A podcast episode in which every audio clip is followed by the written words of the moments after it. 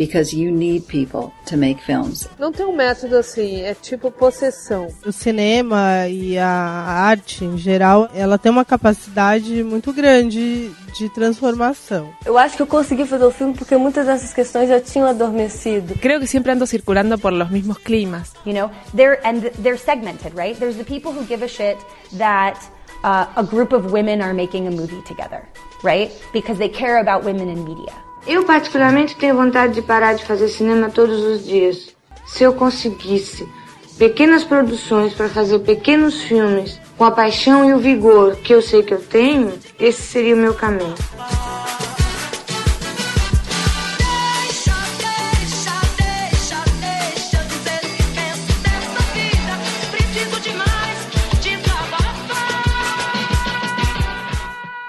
Feito por Elas, o podcast que discute o protagonismo das mulheres no audiovisual. Olá, ouvintes, eu sou a Isabel Wittmann, do Estante da Sala, e hoje estão aqui comigo eu sou Camila Vieira, do Sobre Cinema, do Verberenas e do Cineclube Delas. Eu sou Estefânia Amaral, do Discos da Estê e do Cinema em Cena. Eu sou Michele, do Leia Mulheres e do blog Exponador. Samanta Brasil, do Delirium Nerd, do Cineclube Delas. E você está escutando Feito por Elas, o podcast que discute o protagonismo da mulher no audiovisual.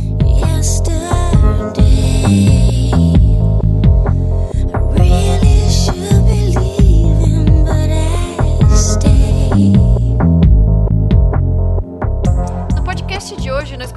Sobre a atriz, produtora, roteirista e diretora britânica Ida Lupino. A Ida nasceu em Londres em 1918 e sua primeira aparição num filme foi em The Love Race, de 31 aos 13 anos. Isso porque a família dela já era uma família de artistas, é, sendo que o pai dela era muito envolvido com teatro e também com cinema. Nos próximos dois anos, ela atuou em mais, de, mais seis filmes, quando foi descoberta pela Paramount Pictures e firmou um contrato de cinco anos. O sucesso veio com Dentro da Noite, de 1940, em que contracenou com Humphrey Bogart sob a direção de Raoul Walsh. Posteriormente, trabalhando na Warner, rejeitava repetidamente papéis que considerava inadequados, sendo suspensa do estúdio por isso. Deixou o estúdio em 47 e no ano seguinte foi contratada pela Columbia. Mas nessa época já estava dirigindo seus próprios filmes. Durante a suspensão na Warner, teve tempo para observar os processos de filmagem e montagem, além da própria direção. Juntamente com o seu então marido, abriu um estúdio independente chamado The Filmmakers para produzir, roteirizar e dirigir filmes de baixo orçamento. Em 1949, veio a oportunidade de dirigir Not Wanted, quando o diretor teve um infarto logo na, na, no começo do trabalho. A Ida era corroteirista e substituiu ele sem ser creditada. Quem Ama Não Teme foi seu, prime seu primeiro filme creditada no mesmo ano, e em 53 ela se tornou a primeira mulher a dirigir um filme noir, com O Mundo Odeia-me. Apesar de dirigir, de dirigir ser sua paixão, ela precisava se manter na frente das câmeras não apenas atrás, para poder levantar os fundos necessários para manter seus próprios filmes. A Ida reutilizava sets e cenários descartados de outras produções e até mesmo pediu para amigos para atuar em seus filmes. Filmava em locais públicos para evitar os custos de aluguel e planejava uma cena várias vezes para evitar novas refilmagens, o que sairia mais caro. Mesmo assim, The Filmmakers encerrou as atividades em 55. A Ida ainda dirigiu episódios dos seriados Alfred Hitchcock Presents, Twilight Zone, Batman, A Feiticeira, entre outros. Ela faleceu em 95, aos 77 anos. Ida foi a segunda mulher aceita no Sindicato de Diretores dos Estados Unidos e é conhecida por tratar de maneira arrojada para a época temas delicados, ainda que hoje essa abordagem possa parecer questionável. Em uma entrevista, ela afirmou: Eu retenho cada traço feminino, os homens preferem assim. Eles são mais cooperativos, se percebem que, fundamentalmente, você é do sexo mais frágil, mesmo que esteja em condições de dar ordens, o que normalmente é a prerrogativa masculina, ou o que eles gostam de pensar de qualquer maneira. Eu não encontrei nenhum ressentimento do macho da espécie por se intrometer em seu mundo. Eu não lhes dou oportunidade de pensar que me desviei de onde eu não pertenço. Então, temos uma mulher fantástica que não só ficou conhecida pelo seu papel de atuação, como roteirizou e dirigiu seus próprios filmes, né? É, ela também foi é, a única mulher a dirigir um episódio de Twilight Zone. é, foi a primeira a dirigir um filme no ar, como a gente mencionou, né? E ela era conhecida por ser bastante rigorosa é, na forma como trabalhava nos sets, mas ao mesmo tempo é, sempre falando nesse sentido de que ela mantinha uma certa feminilidade, entre aspas. Ela nunca é, deixava de, de é, manter o que ela considerava características femininas, porque ela achava que assim era mais fácil de lidar com os homens que trabalhavam com ela. E é, os filmes dela tratam então de assuntos às vezes tabu ou assuntos delicados, assuntos que er eram raramente discutidos na época, até em virtude do Código Reis, né, da censura. E, e por isso são muito interessantes, né? Como um registro da época mesmo. O que vocês acharam é, de conhecer o, o, a filmografia da Ida e, e, e dos filmes que nós assistimos? Gente, eu tô acachapada por essa mulher, sério. Eu tô num caso de amor por ela, assim, gigantesco. Eu tô chocada aqui. Eu só fui conhecer essa diretora aos 37 anos de idade. Fico pensando onde é que eu tava antes que eu não tinha visto nenhum filme dessa mulher, sabe? Eu tô encantada. Infelizmente não consegui ver todos os filmes dela, mas vi bastante. E assim, eu tô maravilhada com os temas que ela aborda nos filmes, é, como ela desenha esses, essas atrizes, esses atores, né? Porque, embora ela trate de temas do universo feminino de forma bem eficiente, ela não está levantando bandeira, é tudo assim num tom de suspense, né? Justamente porque ela está nesse clima do noir. E ela trabalha os homens e as mulheres de forma muito interessante nos filmes dela, né? Ela dá camadas mais camadas para papéis que geralmente a gente nessa época a gente via só filmes em que os homens eram protagonistas ou as mulheres eram tratadas de outras formas, né? Geralmente loucas, é, ou de formas muito domésticas. E ela dá um protagonismo às mulheres de uma forma bem interessante. As mulheres estão sempre trabalhando, então, eu realmente fiquei, estou muito encantada com o cinema Eda Lupino, é, e, e fico, fico, pensando assim, por que, que essa mulher não está aclamada entre os cinéfilos, não tem vários filmes delas em lista, de melhores filmes da, da vida, porque realmente ela tem um cinema muito interessante, que, que para mim, particularmente, eu gosto muito. Eu, eu, eu faço pesquisas de filmes de terror, de suspense, dirigidos por mulheres, assim, eu procuro bastante coisa antiga. E nessa busca eu acabei caindo na Ida Lupino tem uns dois anos já, com outro filme dela que a gente não vai discutir hoje ainda, o Mundo Odeia-me, né? Que eu acho um título muito bizarro, porque o, filme original, o nome original é The Hitchhiker, que é um filme no ar para mim, tem todas as características de um filme no ar. É um filme muito tenso, que beira o terror também. E foi assim que eu conheci o trabalho dela. E aí eu fui buscando outras diretoras, inclusive eu cheguei a fazer até o um postzinho sobre ela num blog que eu tenho, porque eu queria que todo mundo conhecesse essa mulher, né? Porque eu fiquei encantada com Hitchhiker. Aí eu assisti esse O Mundo é Culpado, né? Outrage, acho que é o nome em inglês. E eu achei bem diferente do Hitchhiker, mas ainda tem aquela coisa, você vê o olhar da, da Ida. E, e também, assim como a Samantha, eu tô completamente apaixonada por ela. Gostei muito de ver os filmes. Inclusive o último que a gente vai discutir, que é uma comédia que destoa bastante do, do tema pesado dos outros dois filmes, né? Que inclusive eu acho que eles dialogam muito, vou, vou até puxar quando a gente entrar para falar dos filmes, mas realmente, para mim ela é uma das diretoras mais importantes dessa época de Hollywood, e eu queria muito assim, ah, inclusive eu já estava numa loja de DVD e eu vi para vender o Bígamo dela, e eu fiquei muito feliz de ver um filme dela assim à venda nos dias de hoje. Opa,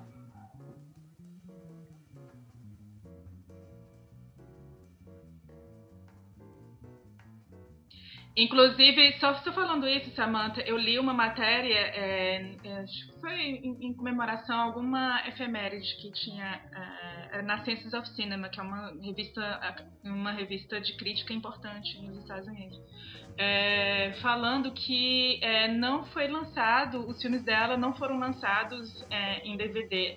Só tem o, o, o The Hitchhiker, que foi lançado em DVD, e todos os outros, eles, eles permanecem cópias em VHS muito ruins, e então as pessoas não descobriram ainda o cinema da Ida Lupino como deveria é, descobrir porque ninguém se atentou ainda para lançar os filmes. Aliás, só, só uma correção: o que eu tinha lido era que o Hitchhiker recebeu o DVD e eu acho que esse, esse filme que a gente vai mencionar hoje do o problema com com os anjos. Acho que foi isso. Anjos rebeldes, aliás. Isso, é, é. Porque, porque porque é um filme mais palatável, né? Um filme mais sessão uhum. da tarde. Ele destoa um pouco do resto da filmografia. Mas só para explicar para quem estiver ouvindo, a gente não vai falar nesse programa em específico sobre o Mundo Odeia-me, que é o Hitchhiker, né?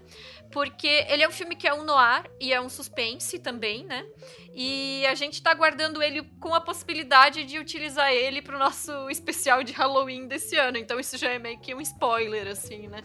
Então a gente optou por pegar outros títulos, porque ele com certeza vai ser debatido mais pra frente ainda no nosso programa.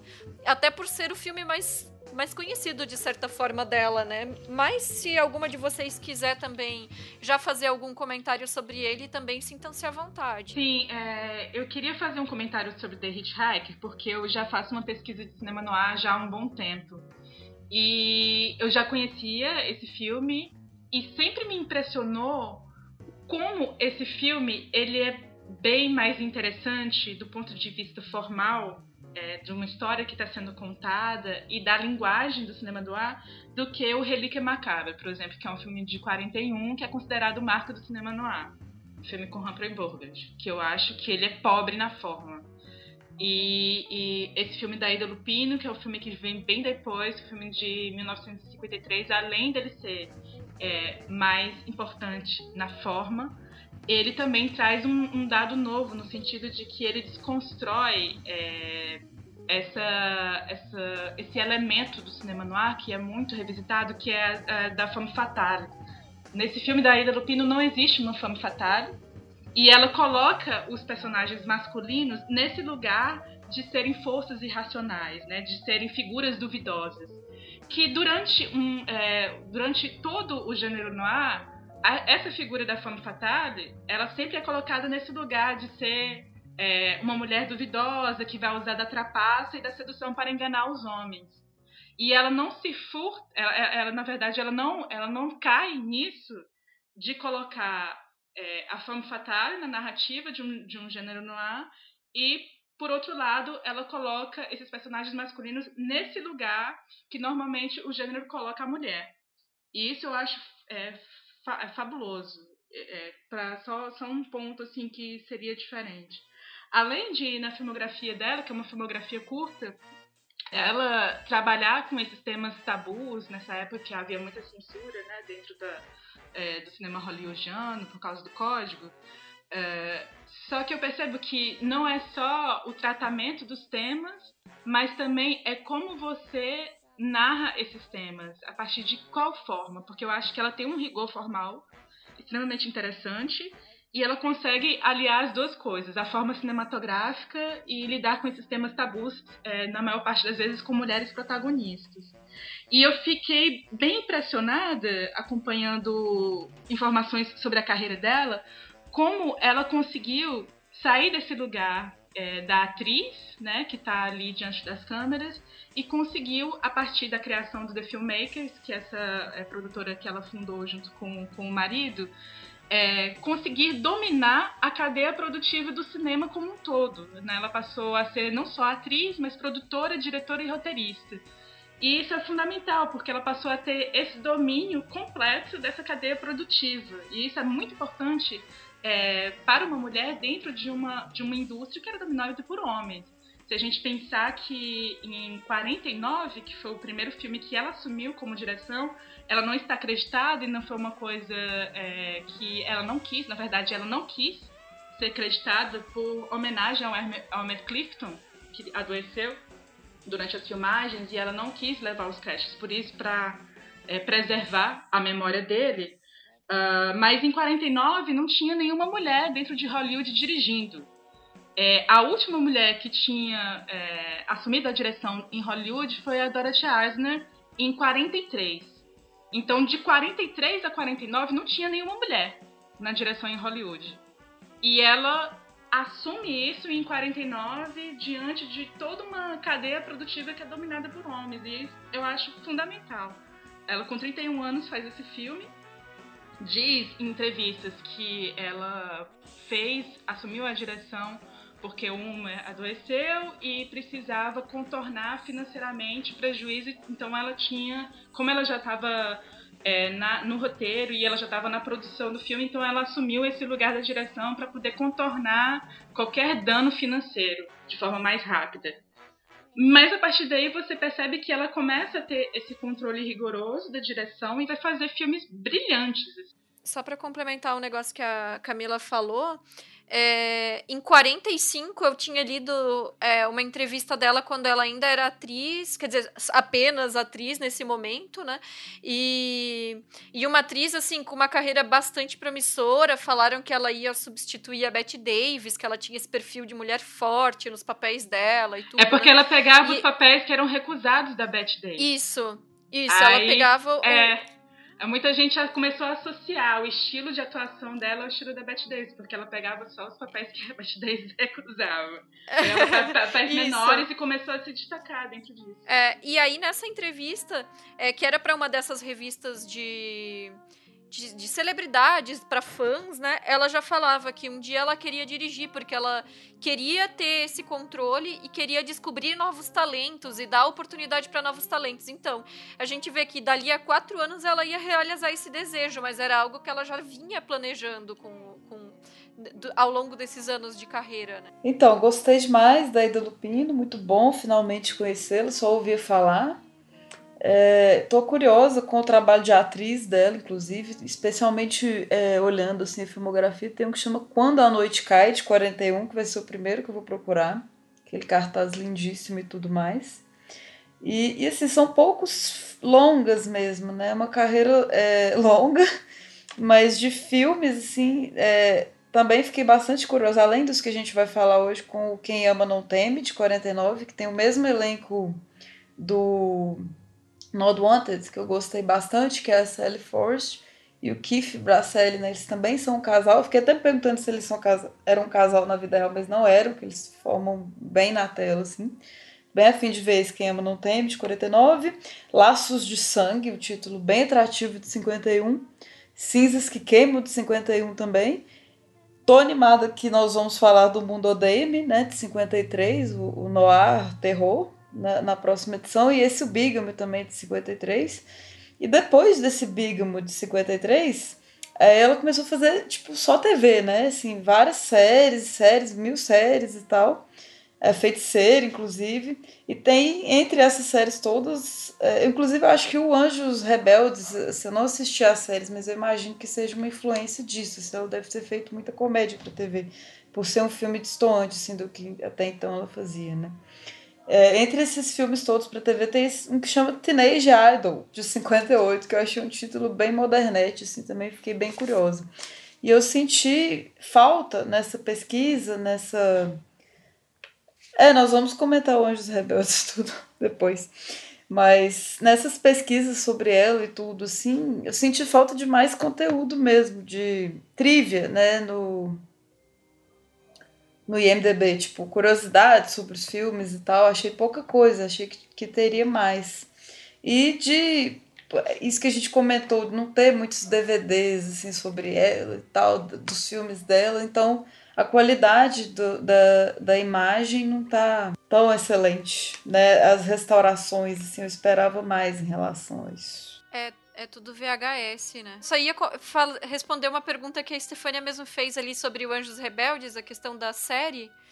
É, de, de, de, ter tido alguma influência de série, né? É porque, na verdade, eu tinha lido que ela foi chamada primeiro porque eles acharam que era um, um filme de mulher, entre aspas, então botar uma mulher para dirigir, e também porque ele tem pitadas de humor e de comédia e que ela estava dirigindo na época o Gilligan's Island, que é uma série de comédia. E aí acharam que por ela já ter experiência de cinema, ser uma mulher para fazer um filme de mulher, aspas. E, uhum. e, tá, e tá naquele momento trabalhando com comédia, botaram ela para dirigir. Foi meio que isso, assim. Saquei. Muito bom. Só retomando então aquilo que a Camila falou de eh, delas não ter mulheres naquela época em Hollywood, é bacana a gente também conseguir ver que agora tem no YouTube já disponível o documentário A Mulher Criou Hollywood, das irmãs da Julie Clara Perfoska, é, que a Kerry Buchama, roteirista, ela muito engraçada, senhorinha, já falando, que ela diz que no sindicato dos diretores, as reuniões eram sempre assim, senhores e senhora Lupino, senhores e senhora Lupino, porque ela tinha ela como diretora naquela década de 50. Então a gente percebe realmente o quanto isso foi afastando as mulheres depois que começaram a sindicalização das, das profissões em, na indústria cinematográfica, quando virou realmente uma indústria. E aí só tinha, como a Camila falou, a Dorothy Eisner, anteriormente, década de 40 ali, depois de 50, da Lupino sozinha, a única mulher dirigindo. E é muito louco isso, né? A gente pensa nesse sentido. E aí, um filme que eu acho que a Stefania vai gostar de ver então, já que ela queria ver mais aí da Lupina atuando, que é um que a gente não selecionou para discutir aqui, mas que é fabuloso, que é o Bígamo de 53, que uhum. ele fala sobre adultério, né, e adoção ao mesmo tempo, quer dizer, dois temas super tabus na época, e ela é uma das mulheres do tal Bígamo, né? Hum. Tem, a, tem, a, esposa de, do, do, personagem principal, que aliás é focado num homem, os dilemas desse homem que não tem a mulher lhe dando amor porque ela só quer saber de trabalho. Olha que fabuloso. A uhum. mulher dele, é, que é interpretada pela John Fontaine, ela ela é estéreo, eles ficam muito. Ela fica deprimidíssima porque eles não podem ter o filho. E aí, ele, para tirar ela da depressão, o que ele faz? É, coloca ela na empresa dele para começar a trabalhar. Só que ela vira uma máquina, um monstro de trabalho. A mulher faz tudo, vira a cabeça da empresa, e ele vai ficando triste porque ela deixa ele de lado. e aí vai ficando, vai ficando super depressivo e tal, até que numa viagem de negócios, ele conhece uma outra mulher, que está fabulosa como atriz nesse filme, eu fiquei assim, encantada com ela. É, e aí vai desenvolver todo um relacionamento com essa mulher e tudo mais. E, eu, gente, uma cena hilária no filme, vou ter que falar.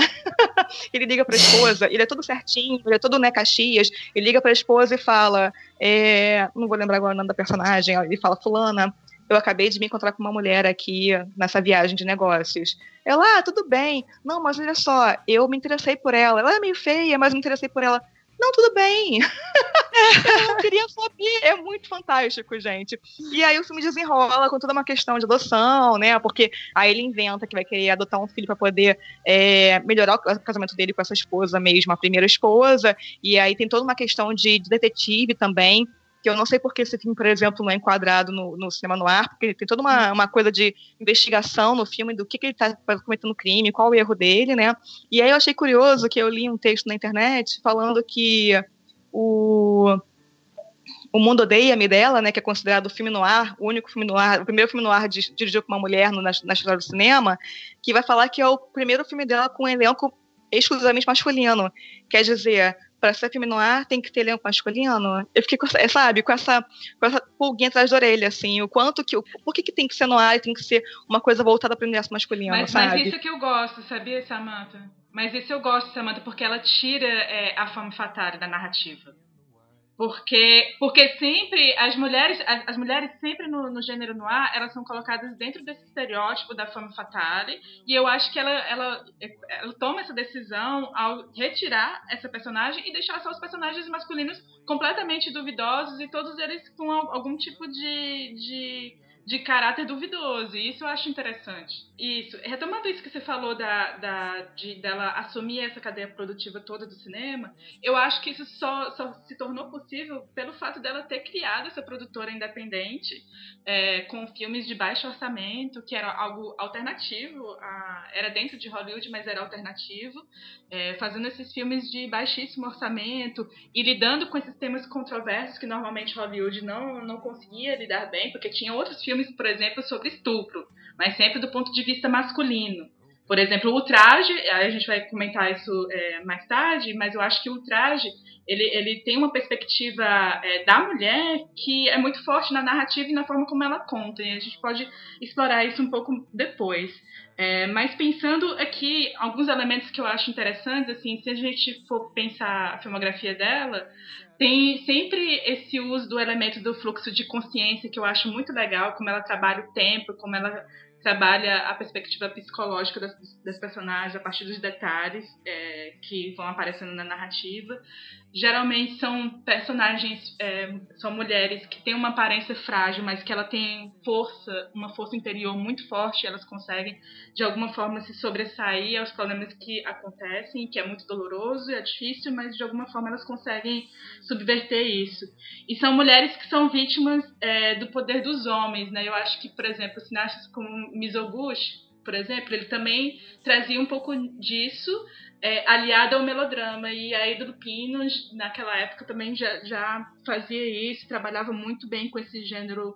Porque eu, eu percebo assim que não é só o Mundo Odeia-me, que de fato ali é um filme de gênero no ar, mas em outros filmes também ela lida com esses elementos no ar, né, do mistério. Por exemplo, o Traje, eu acho que é muito isso né, que é o filme sobre estupro dela, que é O Mundo é, é o Culpado. Eu gosto de falar os títulos originais, porque eu acho que os títulos em português são péssimos.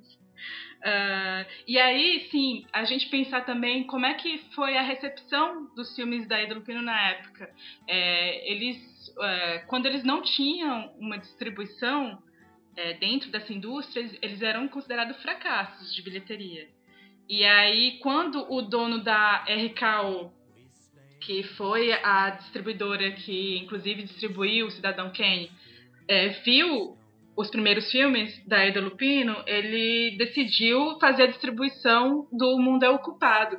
E O Mundo é Ocupado é o primeiro filme que é sucesso de bilheteria dela. Então, é, se a gente pensar essas tensões entre o que ela produziu dentro da The Filmmakers, né, e o que ela vai fazer com essas negociações com a indústria, isso vai modificar muito a recepção dos filmes. E falando do Anjos Rebeldes, é, que é o último longa dela, o filme foi feito pela Columbia. E aí eu acho que ela teve que lidar com essas concessões, porque é isso que a Isabel falou, né? Ela foi chamada para fazer esse projeto porque era considerado um filme de mulherzinha. Então vamos chamar lá uma mulher para dirigir esse filme e ela consegue dentro disso subverter fazer pequenas subversões dentro desse, da temática da rebeldia da juventude. E aí é isso, acho que é ela, né, é, dentro da, da, da indústria cinematográfica, ela fazia produções independentes, fazia negociações né, com grandes empresas é, de cinema de Hollywood e tentava administrar essas tensões. É... Só voltando aqui rapidinho, que, né, é, para falar que esse lance que a Camila chamou atenção de dela ter um rigor formal muito, muito grande, realmente, eu acho que isso se deve também ao fato dela ter trabalhado em filmes de baixíssimo orçamento, né? Então, ele tem uma entrevistazinha dela falando que ela tinha que ensaiar muitos filmes antes de filmar, porque não podia ter erro, não podia repetir cena, não tinha sobras, né? Não tinha como ficar arriscando fazer várias tomadas. Então, acho que o rigor formal veio muito também nesse sentido de ter que se adequar com o que ela tinha de material para poder fazer os filmes né? Sim, Nesse sim, sentido. Sim. É, e até vocês mencionaram a Dorothy Eisner, é, só para comentar que ela, a Dorothy Eisner, no caso, é que foi a primeira mulher a ser aceita no, no sindicato dos diretores, né? Que a Ida foi a segunda. Sim. E, e só como curiosidade, depois eu posso colocar é, o link no, na postagem para os ouvintes. É, a gente acessou na internet o obituário que o Telegraph fez é, no, claro, quando a Ida faleceu, né, em 95, e é muito interessante ver como a carreira de diretora dela é deixada em segundo plano, como tem todos os desdobramentos da, da, da carreira de atriz dela, citando quase que filme por filme, e aí lá no último parágrafo menciona ah, eu, é, ela dirigiu filmes e é isso, sabe? Então é um, é um apagamento histórico muito grande, assim. É claro que ela teve uma carreira de sucesso como atriz também, mas o impacto que ela teve como diretora no contexto da indústria, mesmo sem ter feito nunca algum filme, é, digamos, um filme, um blockbuster propriamente dito, ou um filme que marcou em termos de grande bilheteria, mas assim, é, só o papel que ela teve na, na indústria, só pelo fato de ela estar tá lá, já merecia mais destaque do que o que foi delegado a ela nesse momento. Verdade, Isabel, só rapidinho. Sobre o obituário, tem uma informação interessante também nesse documentário A Mulher Criou Hollywood.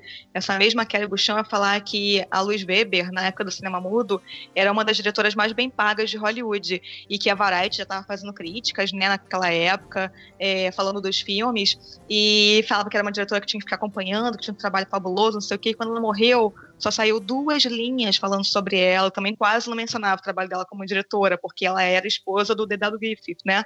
E ele, inclusive, assinou muito os trabalhos dela. E aí, quando ela morreu, foi tipo, qualquer pessoa morreu, né? Enquanto a gente tem, por exemplo, outros cineastas que têm até feriado no país quando, quando, eles morrem, né? E as mulheres têm esse descaso total aí. Foda. E observando isso, se essa questão do trabalho, é, que ela era provavelmente uma workaholic, assim, porque nesses dois filmes que a gente vai falar, a gente vê que as mulheres trabalham, fazem questão, assim, de.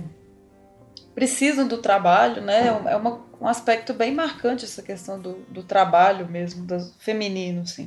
Que se espera no filme dos anos 50, pelo menos eu fui esperando aquela coisa do casamento e tudo. E aqui as mulheres são tendem a ser mais independentes, trabalharem e tal. E você falou, Camila, dos títulos, mas serem ruins. Geralmente, assim, título, tradução de filme é meio complicado, mas dessa época eu costumo gostar, sabe? Eu acho que eles são é, é, divertido, eles são bem rebuscados, assim, bem afetados. Então os títulos assim dos, dos filmes mais antigos, as traduções costumam me atrair bastante. E uma, uma trivia aqui que eu achei, que é a marca registrada dela, ela chamava todo mundo de Darling. Ô oh, querido, ô oh, querida, que gracinha, né, gente? Bom, então a gente vai falar agora sobre o primeiro filme dela, ainda que não creditada como diretora, né, por decisão própria, que é o Not Wanted, de 1949. E ele conta a história da Sally, que é a protagonista, que é uma garota que se encanta com o Steve, um pianista mais velho, que ela conhece tocando em um bar.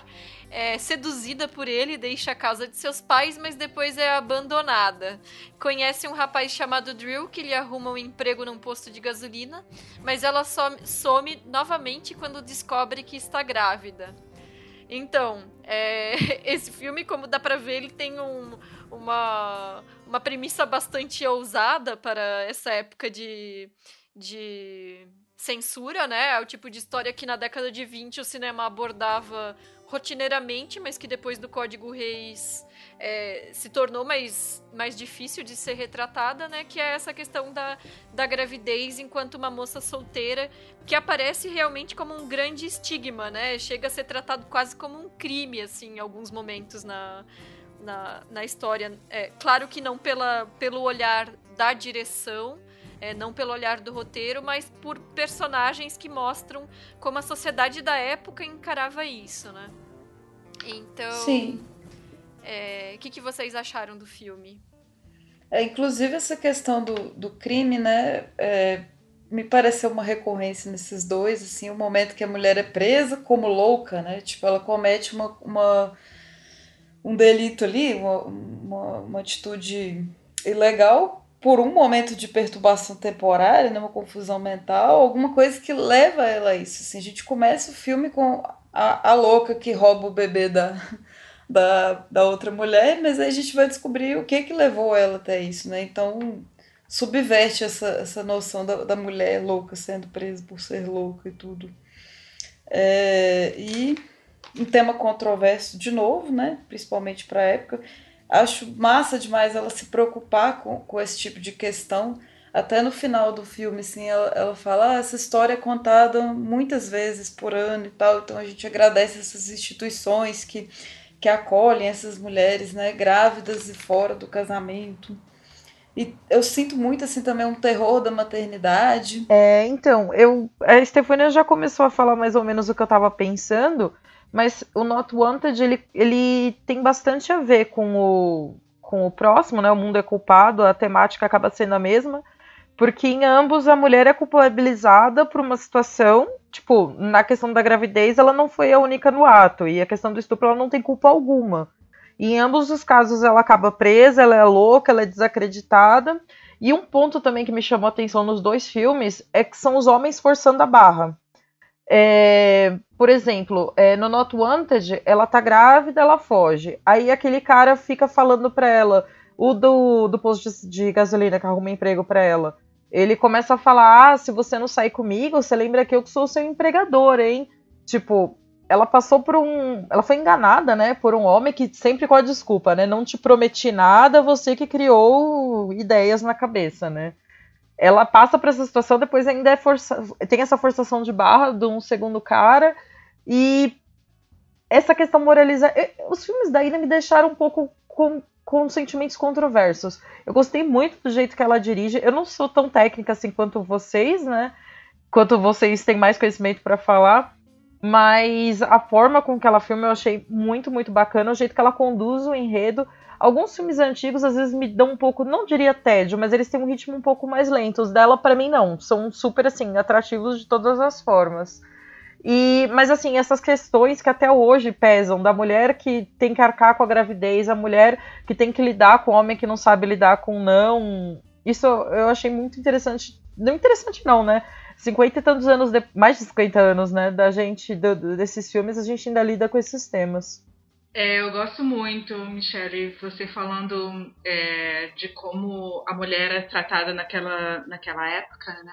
Pela sociedade daquela época, e pensando aqui no que a Esther falou da, da loucura das mulheres, quando ela chega na prisão, todas as mulheres parecem que são loucas de alguma forma. É, é bem estranho aquele lugar ali da prisão.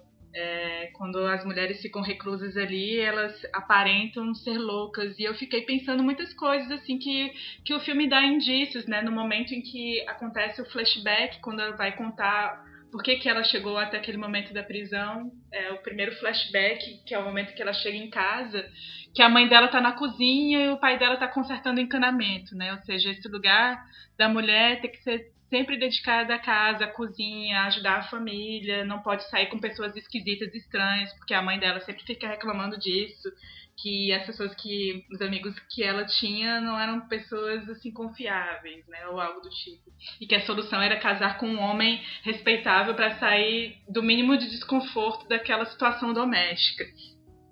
E eu penso assim, é, o personagem do, do pianista, né, que é, é, essa figura desse homem que quer se dedicar à sua carreira, né, e ele seduz a mulher muito por causa do seu talento artístico, né, é o homem artista que, que seduz a mulher por isso, e ele vai abandonar completamente tudo para seguir essa carreira. Eu fiquei pensando que seria um início, por exemplo, de um La La Land, né? Mas com um desfecho muito nefasto.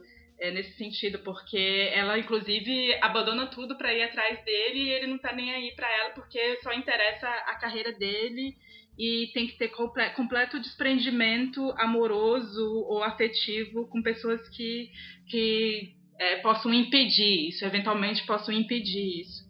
E fico pensando também muito na forma do filme. Eu fiquei muito, muito instigada pela forma do filme, porque é, trata também é, esse momento da maternidade, o parto, por exemplo, quando ela está naquele corredor, né, em, em, trabalho de parto, aquilo tudo é muito vertiginoso e o período todo dela de processar esse rompimento da relação com a gravidez é, ela explora isso muito com essa ideia da vertigem, né? Uma gravidez com muita vertigem. Então, o momento que ela olha para o carrossel e aquilo tudo fica muito fora de foco e eu acho interessante como ela consegue dar uma dimensão psicológica para aquilo que a personagem está passando. E é isso, né? Os personagens masculinos, né? Que é o cara que ela conhece, por exemplo, no no posto de gasolina é um cara que fica o tempo todo investindo nela e fazendo essas chantagens emocionais e como é difícil, eu fico pensando como era difícil para uma mulher daquela época, que era muito jovem, né? A personagem ela tem 19 anos. E como é que é lidar com isso estando sozinha, porque ela abandona a família, né? Fica com essa gravidez, é, é uma mãe solteira, vai recorrer a esse hospital, que de certa forma dá uma, uma assistência, mas ela tem que é, sobreviver também, tem que trabalhar. E como é que ela vai cuidar do filho sozinha e tendo que trabalhar, né? Então é um dilema muito forte e que as mulheres passavam naquela época e nem se discutia, por exemplo, aborto. É uma coisa que não se discute, por exemplo, como uma possibilidade. Então, para mim, eu acho que o filme é muito de forma oblíqua, ele vai tocar no aborto, era isso que eu queria falar justamente, porque ela ah, sem é? falar dessa hum. situação, ele de forma oblíqua, ele fala o tempo todo do quanto de repente aquela mulher precisava fazer um aborto, porque ela queria trabalhar, queria continuar a vida dela, também queria o filho, porque ali já tinha um, todo instinto materno e tudo mais aflorado, né, a criança no colo, aquele apelo, né? Mas, de certa forma, ela vira e fala, tem uma cena que, como você falou agora, Camila, então ela vira, ela vira e fala que, cara, como é que você vai se virar em casa enquanto eu estiver trabalhando? Você vai conseguir se alimentar sozinho? Vai conseguir trocar sua fralda sozinho? Não vai, né? Sim, então, é uma sim. cena realmente bem profunda, essa cena, Nossa, que, aliás, eu acho... o filme, assim, atualíssimo, o filme de 49 que está falando de temas que a gente está conversando hoje ainda, né? O quanto a mulher que é mãe sem parceiro, como é que consegue se virar sozinha com uma criança, né? O quanto isso é difícil, complicado ainda, o quanto os pais abandonam as crianças. E eu acho que aquela cena do parto, o modo como ela filma a cena do parto, brilhante, porque ela tira totalmente glamour né, de um nascimento de uma criança. É quase até uma cena de terror aquela cena, o modo como ela filma e a gente não vê praticamente nada. Ela indo para aquela sala de parto, aquele ar meio nevoado, né? Os, os, as, os, médicos lá com, com os aparelhos, de repente ela apaga e pum, nasce sua criança. Eu acho incrível como ela, como ela coloca isso em cena, sabe? Eu gosto muito do, do roteiro dela nesse sentido, como ela trabalha as imagens. Nossa, eu acho é... que é isso, acho que o filme é super atual nesse sentido para falar, inclusive, de aborto. Porque a personagem, sinceramente, ela não queria aquela criança naquele momento. Por isso que ela tá fugindo o tempo todo. E essa cena do, do parto, especificamente, que você mencionou, é, para mim ela pareceu tanto uma cena de terror que já sabendo. É, sendo isso um flashback, a gente já sabendo de início do filme que ela é, tenta sequestrar um bebê, né? Alguma coisa assim. Eu pensei, nossa, é, alguém vai fe, fez essa cesárea, porque ela parece que não tá muito consciente nos, nos momentos é, do parto, né? E roubou esse bebê. Foi o que eu pensei na, no, no, durante a cena, né? Claro, depois mostra que não, que entregaram o bebê para ela normal. Mas aquilo tudo parece tanto de terror que me passou essa sensação. E aí, pensando no, no desenrolar da história, é é fácil a gente, com o nosso olhar de hoje, do século XXI, pensar que existe um certo moralismo no tratamento que, que é dado ao tema que está sendo desenvolvido, né?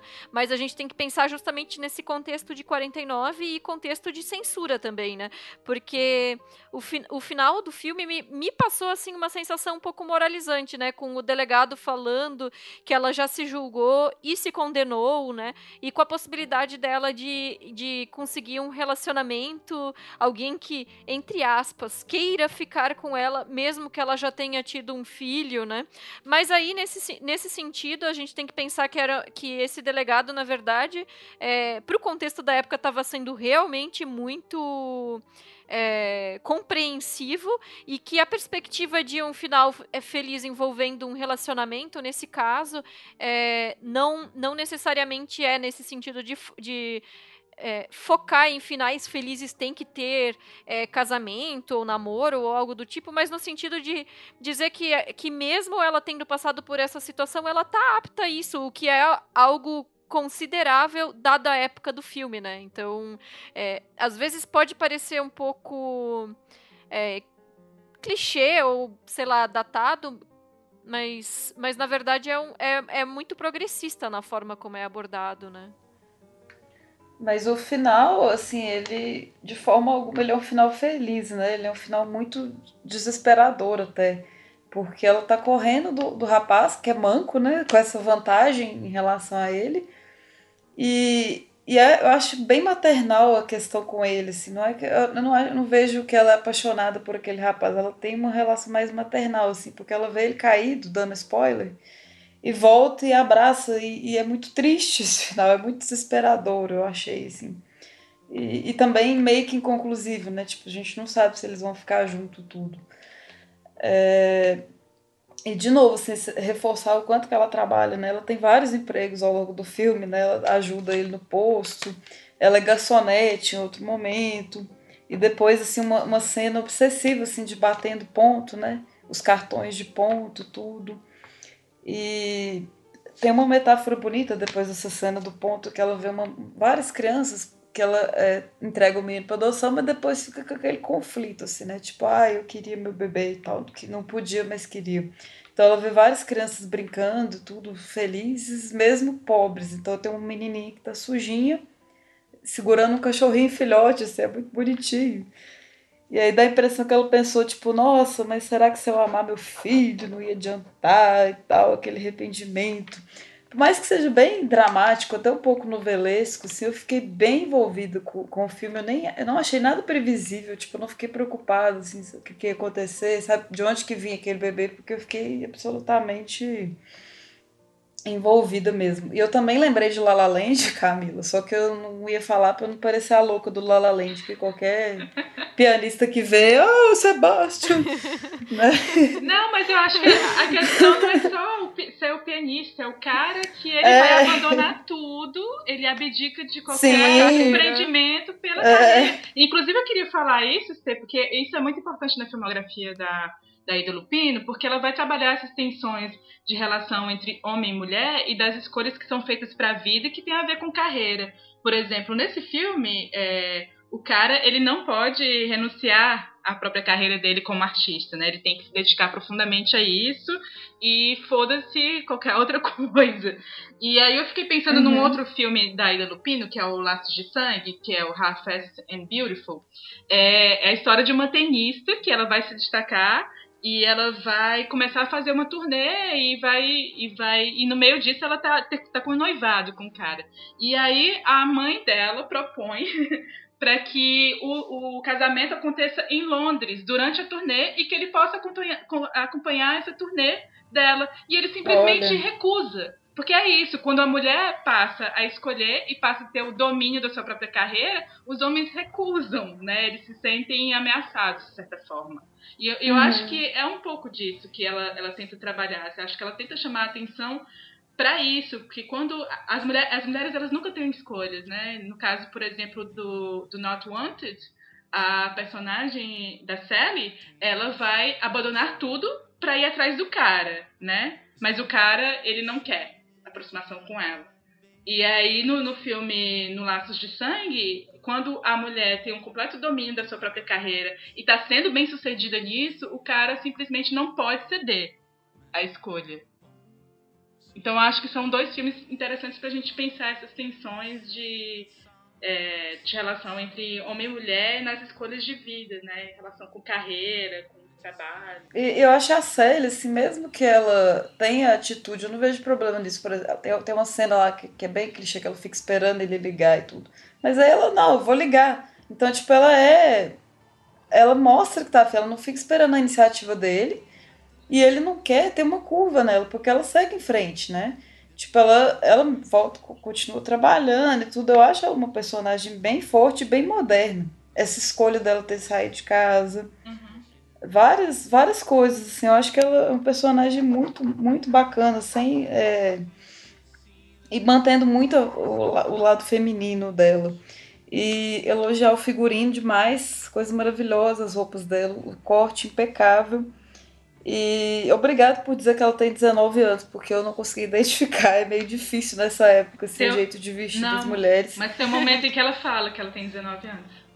Ah, não, não, não lembrava disso, porque na verdade eu assisti esse filme sem legenda, eu vi só em inglês, assim, meia-noite. então eu não. Tem coisa que eu acho que eu perdi, assim, no, no entendimento. Inclusive, ela mente a idade para ele no início do filme, né? Porque ela tá no, no bar, lá que ela vai com os dois amigos, onde hum. ele tá hum. tocando, uhum. e ela tá ela não tá fumando, oferecem o cigarro para ela e ela recusa e ela tá bebendo refrigerante. Aí tu já fica, né? é, é, menor de idade, obviamente, uhum. né? E aí, quando ele pergunta para ela quantos anos ela tem, ela diz que ela tem vinte e poucos. Uh, é, boa e... pra, pra querer, né? Mas essa essa cena que tu mencionou, Estê, sobre ela batendo cartão de ponto, né?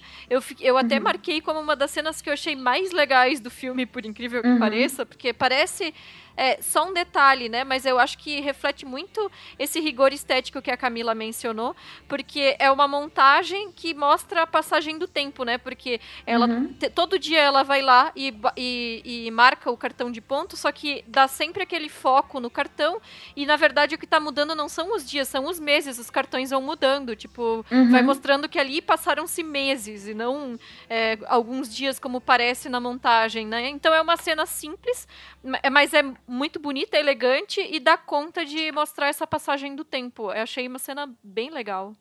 E reflete o quanto que, que é o tempo simplesmente passando, assim, o quanto ela trabalhou e fazendo basicamente a mesma coisa todo dia, né? é, né? Tanto que aquilo era mecânico mesmo. E a direção de arte também é sensacional. Tem uma cena que ela tá com o carinha manco, que tem uma maquete gigante de trens, assim, que é muito legal também, que é, que é um plano mega aberto, assim.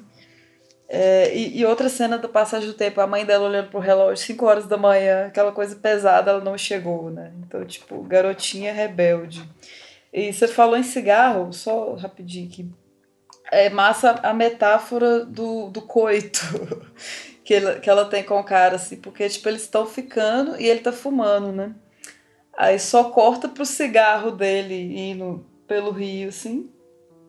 Então dá, dá uma impressão, tipo, ele abandonou uma coisa importante por ela e tal. Aí você já imagina o que, que tá acontecendo naquela cena e não vai mostrar, né? Não, então, adorei que a Camila é, puxou Laços de Sangue, porque foi um filme, inclusive, que eu amei muito e não tá na nossa pauta de hoje. Ouvintes, vejam esse filme, é bem interessante, porque além disso que você falou, Camila, que realmente é bem pertinente, também tem um outro elemento estabilizador, que é a figura da mãe, né? Que, na verdade, a gente aparentemente percebe que tem um olheiro ali que quer financiar os jogos dela para poder tirar vantagem, mas quem de fato está tirando todas as vantagens ali é uma outra mulher, que é a mãe, né?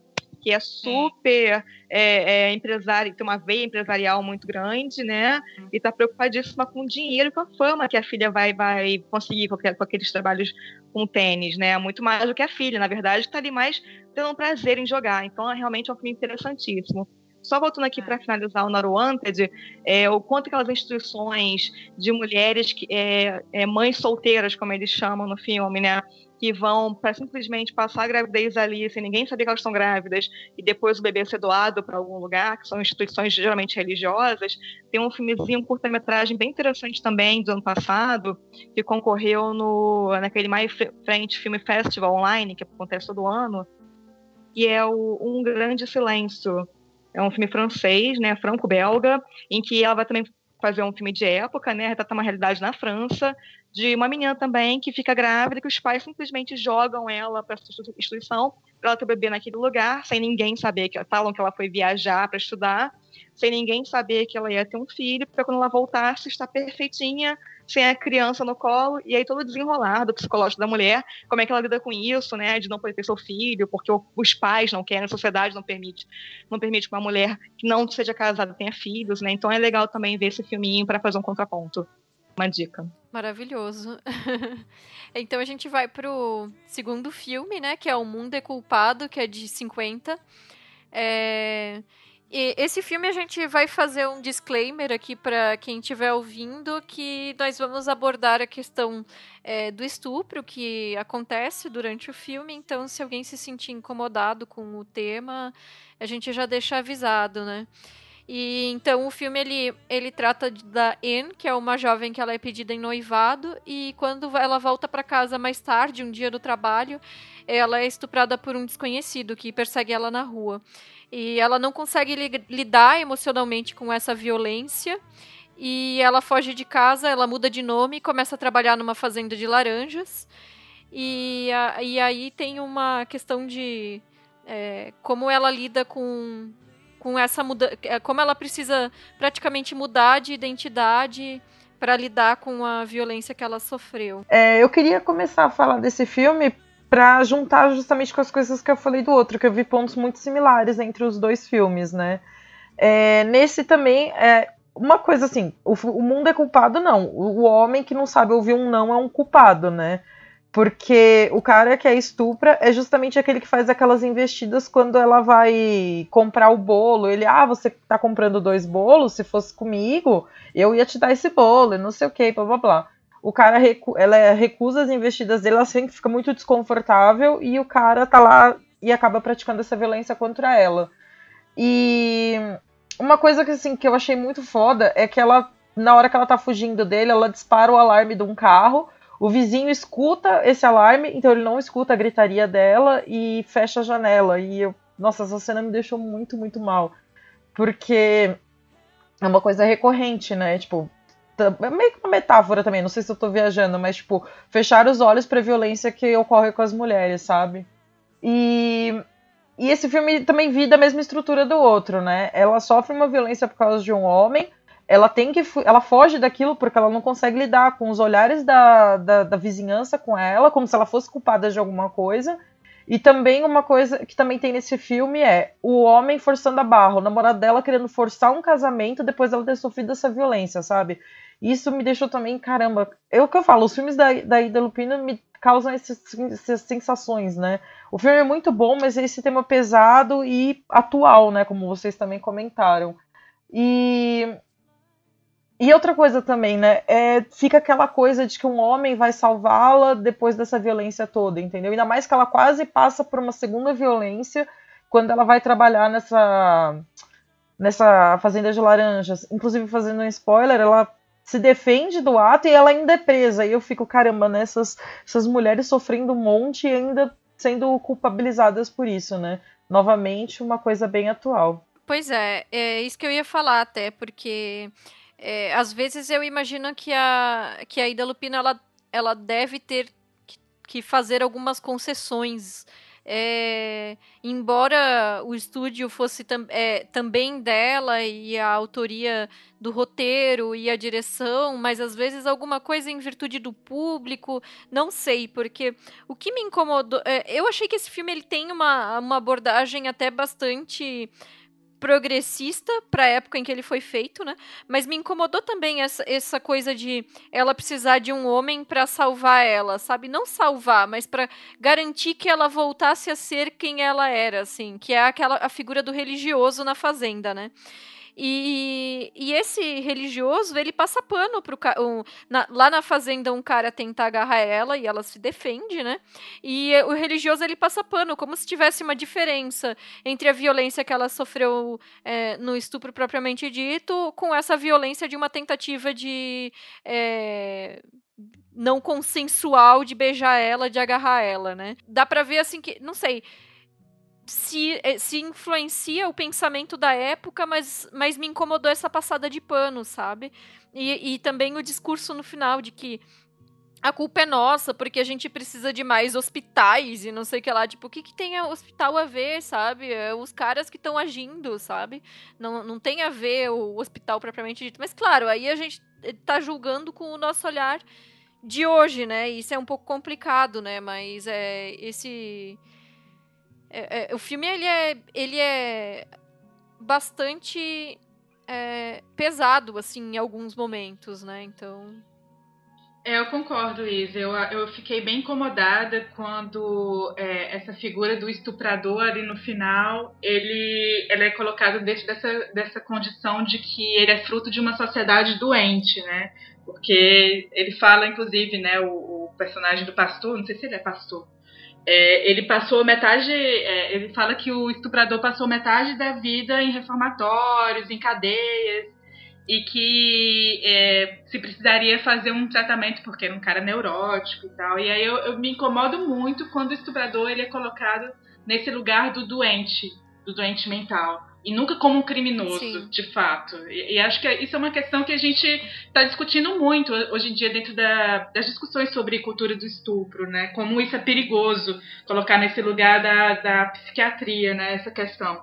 E aí e me incomoda também com o tom religioso do filme no final. Acho que ela consegue ser salva muito por acreditar, né? Ter essa esperança, ter essa fé no final e aí eu acho que o filme dá uma deslizada nesse sentido, mas, mas aí a gente tem que pensar também no contexto em que o filme foi feito, o contexto daquela sociedade, o que, que era permitido se falar e o que, que não era permitido se falar.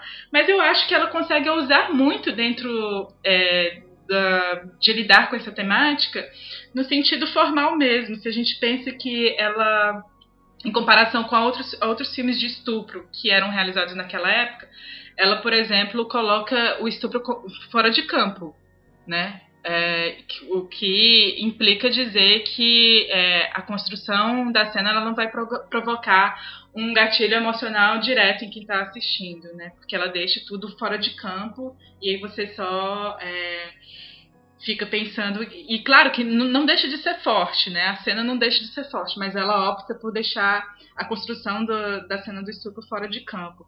E o ponto de vista é, do acontecimento é sempre o da vítima, né? Eu, eu fico pensando, por exemplo, é, na, na, naqueles planos em que mostra ela caminhando sozinha na rua, né? E fugindo dessa figura do, do agressor e do estuprador.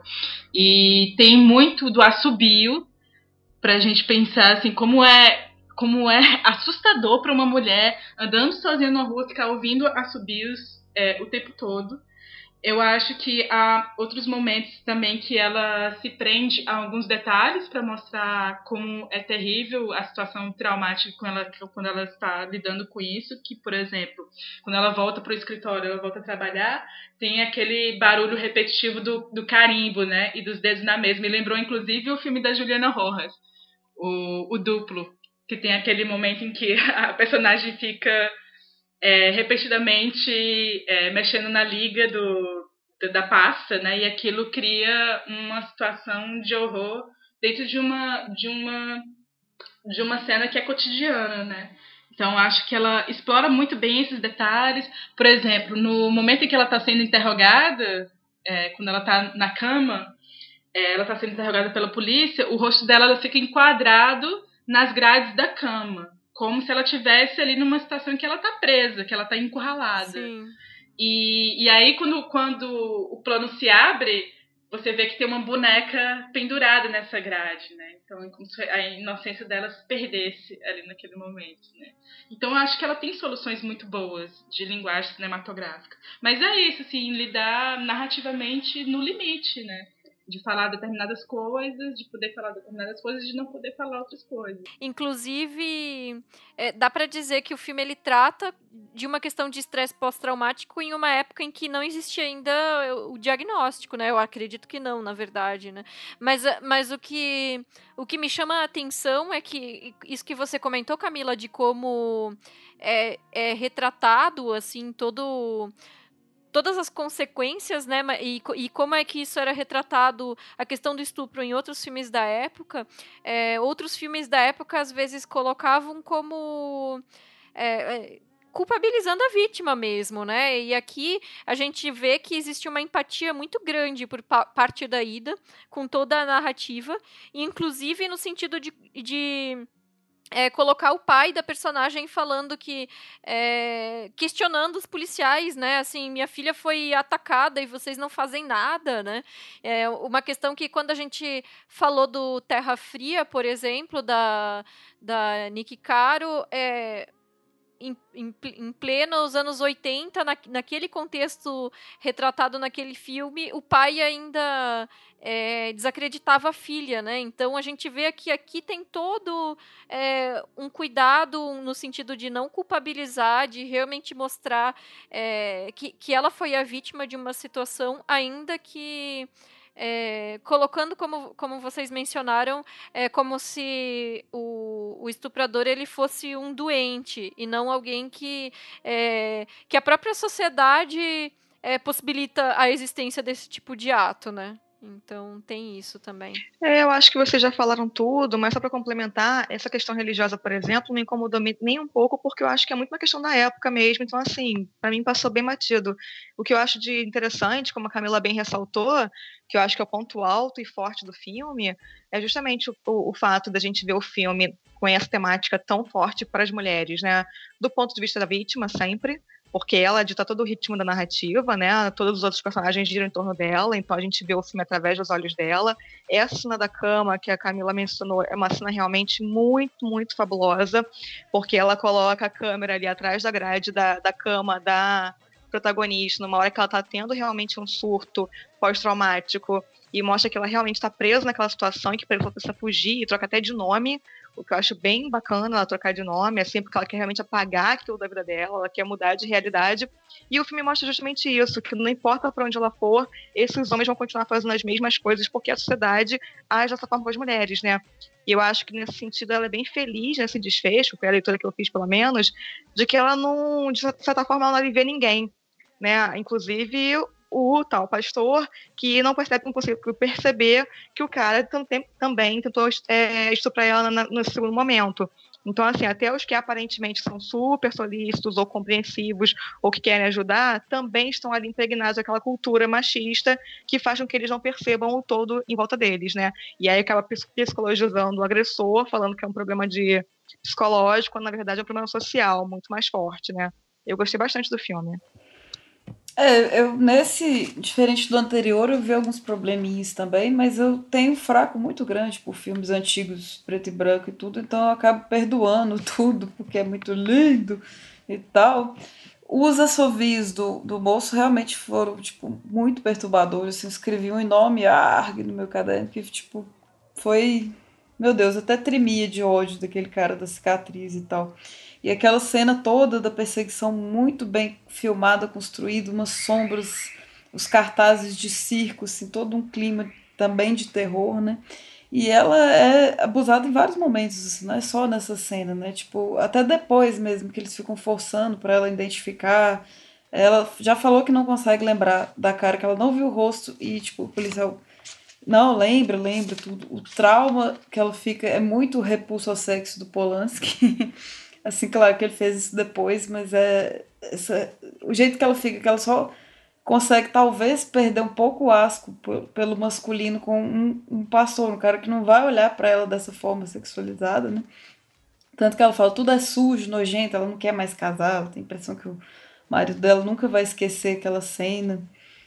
E tem algumas cenas assim muito bonitas, tipo no momento que o pastor tá falando sobre religião com ela, uma coisa meio Bergman, faria depois.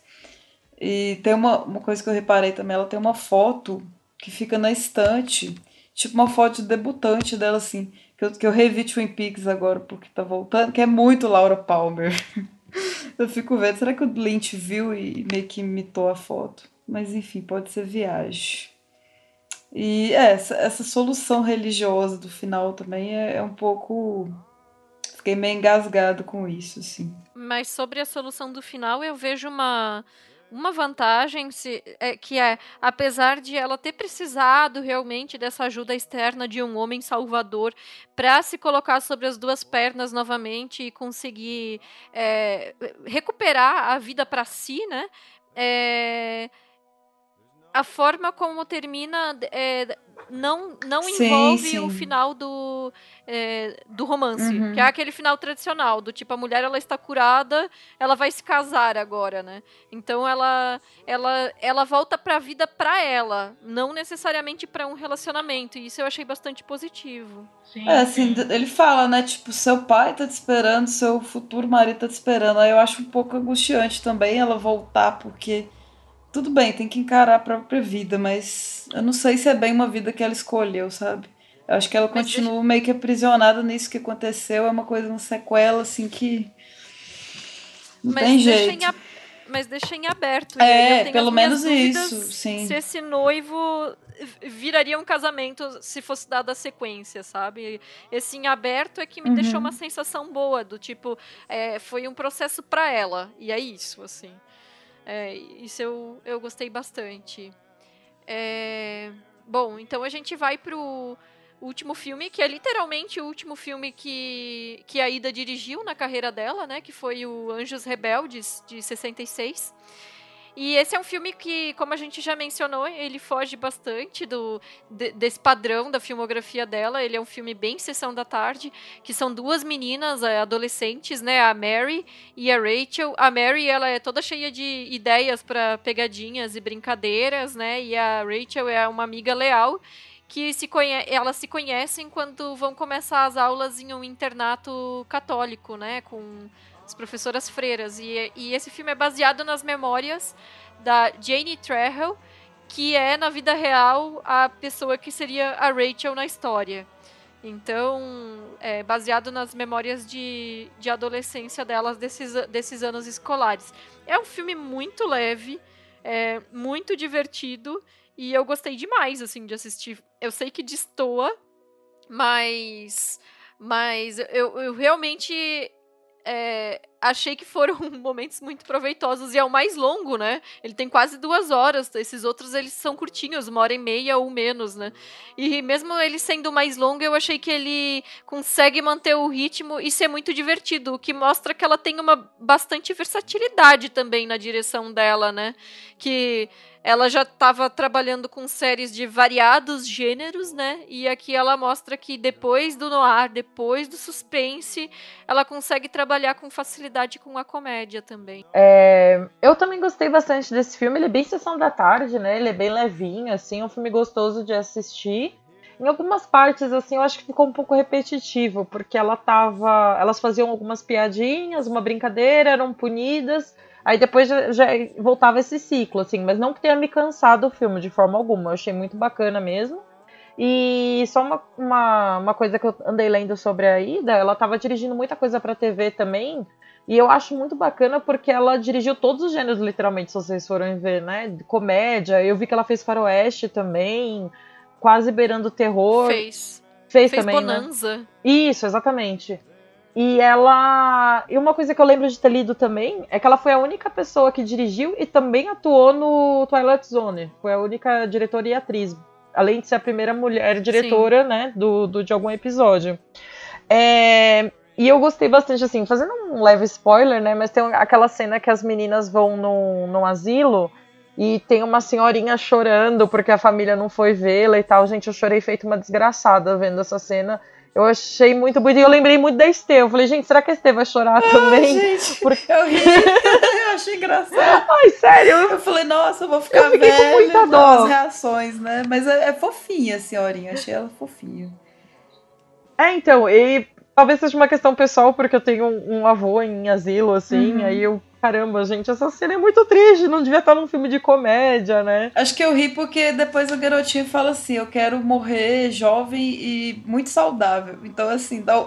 Exatamente. tem um, uma quebra de clima. Eu ri foi nessa hora, na verdade. E, e, na verdade, a legenda estava errada. Ela não falou muito saudável, ela falou rica.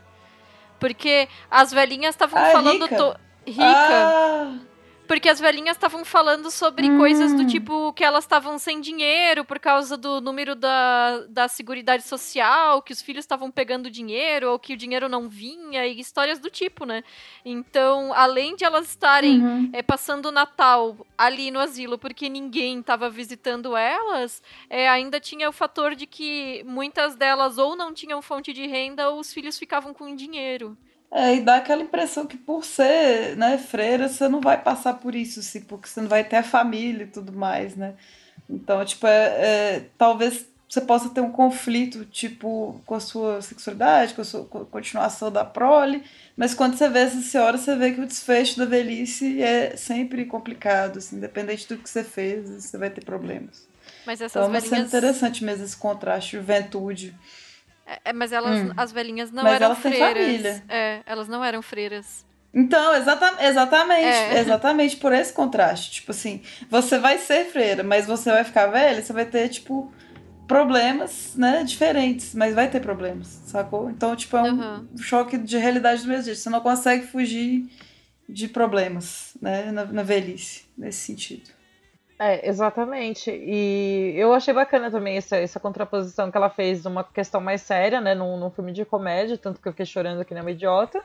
E, mas assim, é, destoa bastante, né? Eu vi os três filmes num dia só, e o único que eu já conhecia era O Mundo é Culpado. Então, o Not Wanted e a comédia foram bem novidades para mim, e ver assim na sequência deu um choque, né? Que a gente vê dois filmes bem pesados, com temáticas parecidas, e aí quebrou aquele clima e eu fui dormir feliz até no domingo, né? Depois de ver tanta bad vibe. Mas apesar de não ser muito fã de comédias, não é um gênero que eu assista com frequência, é muito pontual eu assistir uma comédia. Foi um filme que me divertiu ah, bastante. Eu gosto muito de comédia.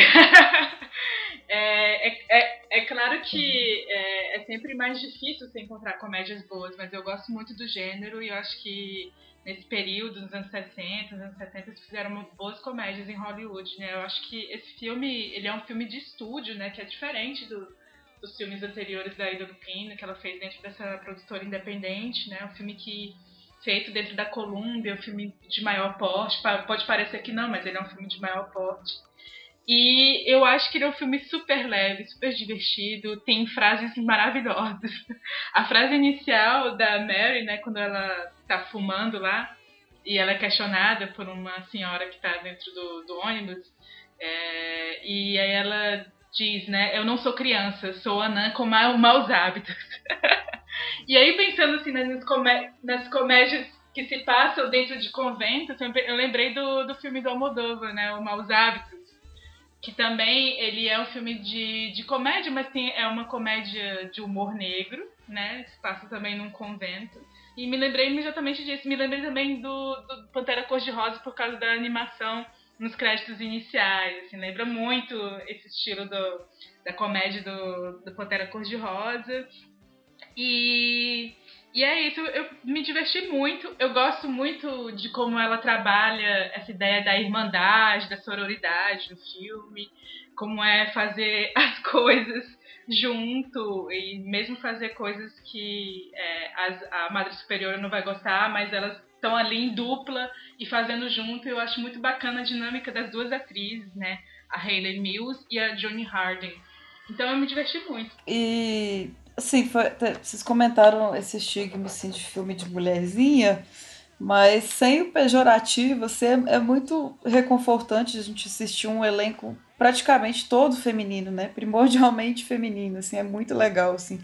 As garotinhas e tudo, os interesses dela, da idade, é realmente muito bom. Esse humor mais físico, mais cartunesco.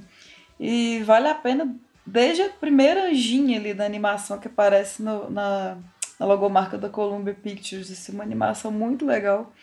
Então, é um filme muito massa. Devia ter passado na sessão da tarde, realmente se enquadra. Gostaria de ter visto ele na sessão da tarde.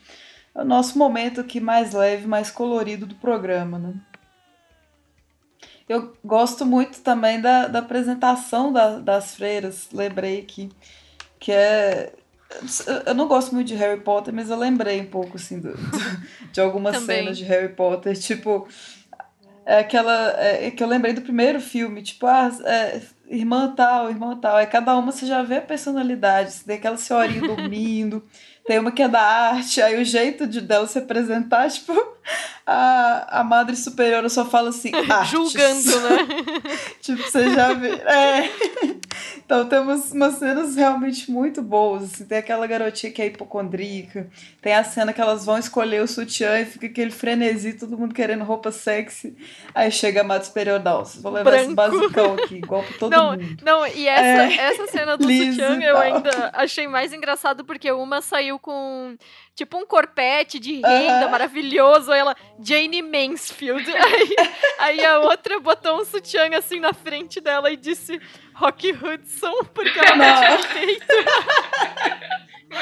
Gente, tem, tem, tem umas cenas que é, é pra gargalhar mesmo, assim, é um humor é ingênuo, mas é gostoso, sabe? E tem essa homenagem mesmo, sempre elas fazem referências assim, aos grandes atores, né? Tem um momento que ela fala que ela adora o Jack Lemmon e é, o próprio nome artístico é o nome artístico dela, né? Que elas inventam os próprios nomes. Tem a Fleur de Lis, que tá o botãozinho. Ela é a Kim Novak, né? É. que é a outra atriz foda. Então, tipo, é uma, uma bela homenagem também ao cinema clássico. Assim, é muito bom. É verdade, é um filme super divertido e a direção de arte é bacana também, é um filme super colorido, que realmente uhum. a gente pensa um pouco no Almodóvar nesse sentido, né? Mas só uma curiosidade, a, aquela freira que é a da natação, que dá aula de natação, ela também trabalha depois nos dois mudanças de hábitos que vão ter, né? Então, assim, como ela ficou marcada com esse papel de freira interessante daquela atriz. Nossa, eu pensei e muito no mudança é... de hábito. Pois é, e aí ela trabalhou também, né? Curioso isso. E é interessante perceber o quanto a, Ida Lupina é uma pessoa versátil, né? Porque depois ela vai entrar toda uma carreira de seriados, realmente para TV, com muitas comédias. E ela começou a carreira de forma bastante sombrios, pesados, no ar. E depois ela vai muda completamente de estilo, fazendo filmes tão bons quanto, né? Então é bacana ver como ela é uma diretora bem versátil mesmo, né? Sobre a direção de arte que a Samantha mencionou, é, teve uma cena que me chamou muito a atenção, que já é no final, quando elas já estão há alguns anos no colégio e aí vão, vão se formar, né? Que é o dia da. É, último dia de aula, e aí elas estão no quarto, né? E é, e é, engraçado que o quarto é inteiro em elementos azuis e amarelos, né? E a Rachel, ela tá com uma camisola amarela e a Mary de camisola azul, assim. Então é uma explosão de azul e amarelo, mostrando o quanto aquele ambiente uniu as duas, sabe? As duas estão ali fazendo parte daquilo e estão juntas, assim. Achei muito legal. E É, contrastando com, com a Camila que lembrou do, do Mal Educação, o que eu lembrei além da mudança de hábito Não, de lem... filme foi uma escola atrapalhada. Eu lembrei, eu, eu, lembrei do Maus Hábitos, não foi do Má Educação, não. Ah, desculpa, é Maus Hábitos, Maus isso. Hábitos, é. Então eu, eu lembrei da, de uma escola atrapalhada, né? Que é essa coisa, sessão da tarde, só que era o Supla e a Angélica. Né? Ai, maravilhoso, Supla, sumo, meu amor! E de novo ela foge a questão do, do clichê interesse romântico, né? Assim, obviamente freiras e tal. E não precisa, né? Ter esse, essa questão. Acho que tem uma certa coisa nesses, nesses filmes dela, assim, que questiona muito é, relações assim, românticas mesmo, em todos, né? Tem uma, uma certa fuga disso. Quero ver os próximos, os outros dela. é. Agora, o de interesse é, é amoroso, tem alguns. É, tem uma lista no Letterboxd que, eu, se eu não me engano, o, o nome é Should Have Been Gayer, que é filmes que deveriam. que, que resvalam, mas poderiam ter é, temáticas LGBTs melhor trabalhadas ou, hum. com, ou saindo do subtexto para ir pro texto, né? E eu acho que esse filme talvez fosse o caso, embora é muito legal ver a sororidade entre as meninas, assim, se fosse um relacionamento amoroso, um coming of age, assim, de adolescentes, também seria legal, mas eu acho que pelo contexto da época jamais aconteceria, né?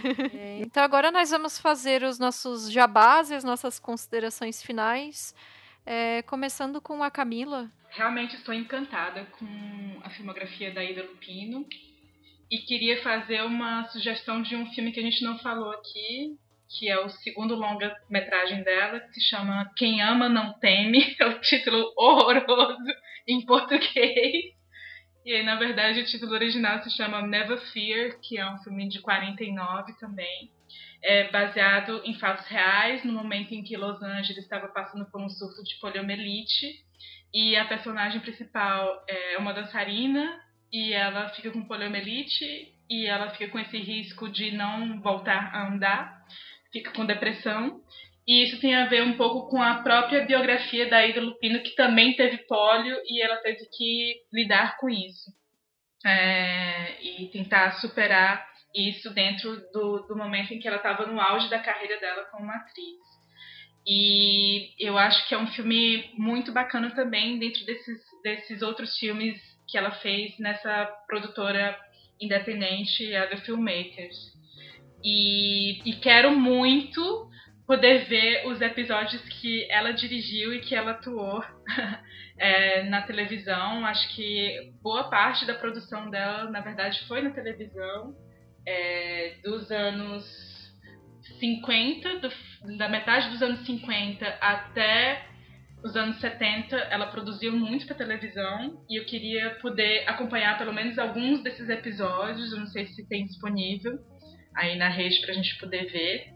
E fiquei muito interessada com essa versatilidade dela para outros gêneros, né? Porque se a gente acompanha só os longas, a gente vai ver que ela tem uma uma coerência muito forte dentro do trabalho do gênero de melodrama e do, cinema no ar, né?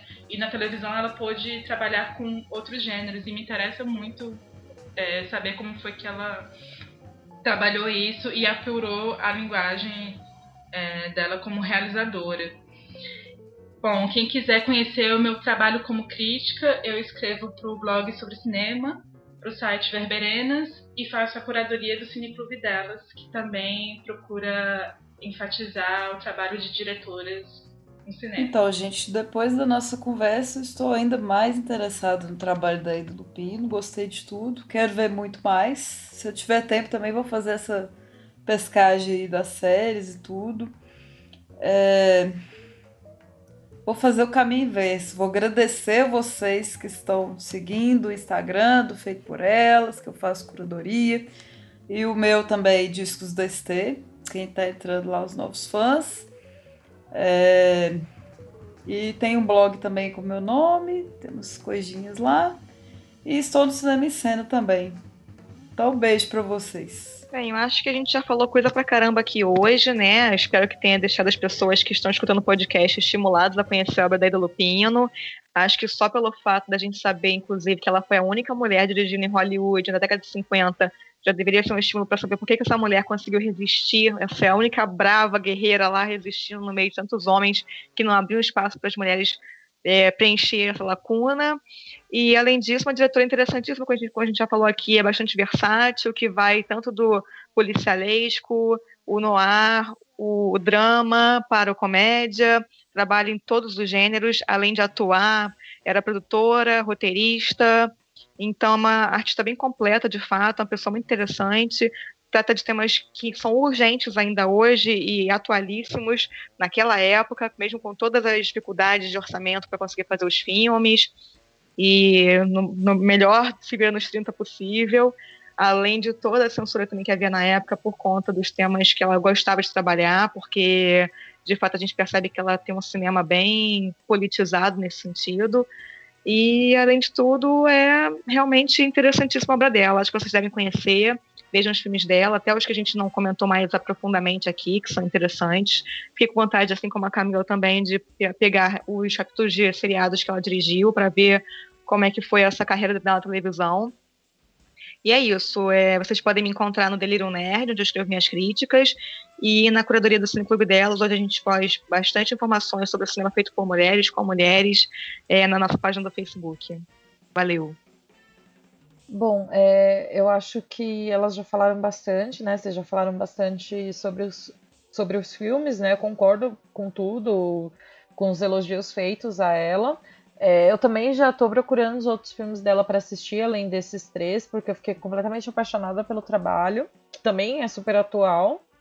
E. Gente, nossa, deu um branco, desculpa. E quem quiser saber um pouco mais do meu trabalho, eu escrevo no site do Leia Mulheres e sou mediadora do Clube Presencial. Eu também sou colunista no, no blog Espanador. E eu tenho um blog pessoal que eu falo sobre mulher no filme de terror, ainda também no comecinho, mas chama-se Feminist Horror e a gente deixa o link aqui para quem quiser acessar. E muito obrigada por nos ouvirem, espero que vocês assistam os filmes e gostem. Maravilha. É, bom, é, já, já foi bastante bem resumido por vocês todas. É, eu tinha curiosidade de conhecer a filmografia da Ida há alguns anos já e era uma vergonha que eu ainda não tinha feito, porque eu sabia que nesse período em que ela esteve mais ativa dirigindo, ela era realmente uma exceção em Hollywood, em, em, se tratando de mulher, diretora, né? E a gente percebe realmente a qualidade do trabalho dela, me deixou é, muito instigada para procurar os outros filmes, até porque a filmografia dela. É, a quantidade de longas que ela dirigiu é, é pouco, né? São só oito filmes, é fácil de, de completar a filmografia dela. E é, pretendo fazer isso, porque eu gostei muito do que a gente assistiu, assim, para esse debate. E, e eu espero realmente, assim, que os ouvintes que ainda não não assistiram os filmes dela busquem também, porque são filmes pelo menos muito interessantes, muito bonitos visualmente, e se for o o Anjos Rebeldes também muito divertidos. Os outros não se aplicam, mas. é, então, já aproveitando. Ah, e primeiro. É, é, vocês conseguem encontrar as minhas críticas então no estantedasala.com, que eu tenho escrito só lá no momento. E aproveitando essa deixa de comentar é, essa essa dica barra pedido, né, para os ouvintes de assistirem os filmes dela, é, já peço o feedback de vocês é, mandem um e-mail pra gente no cinemafeitoporelas.gmail.com ou deixem um comentário lá no SoundCloud ou mesmo no Facebook dizendo o que acharam dos filmes dela ou se assistiu algum, é, o que achou desse filme em específico ou, ou se assistiu mais de um, quais os seus filmes preferidos, o que acharam do nosso programa. Os feedbacks são sempre bem-vindos, a gente sempre responde. E se vocês quiserem, também podem encontrar a gente em todas as redes sociais aí, no Twitter, no Instagram com a curadoria fantástica da ST. A gente também tem um perfil no Letterboxd, então siga a gente lá. E quem quiser também ajudar a gente através do, do Padrim ou do Patreon é padrim.com.br barra feito por elas ou patreon.com barra feito por elas. E obrigada a todo mundo que está ouvindo e até o próximo programa. Tchau. Beijo, Tchau. povo. You keep my life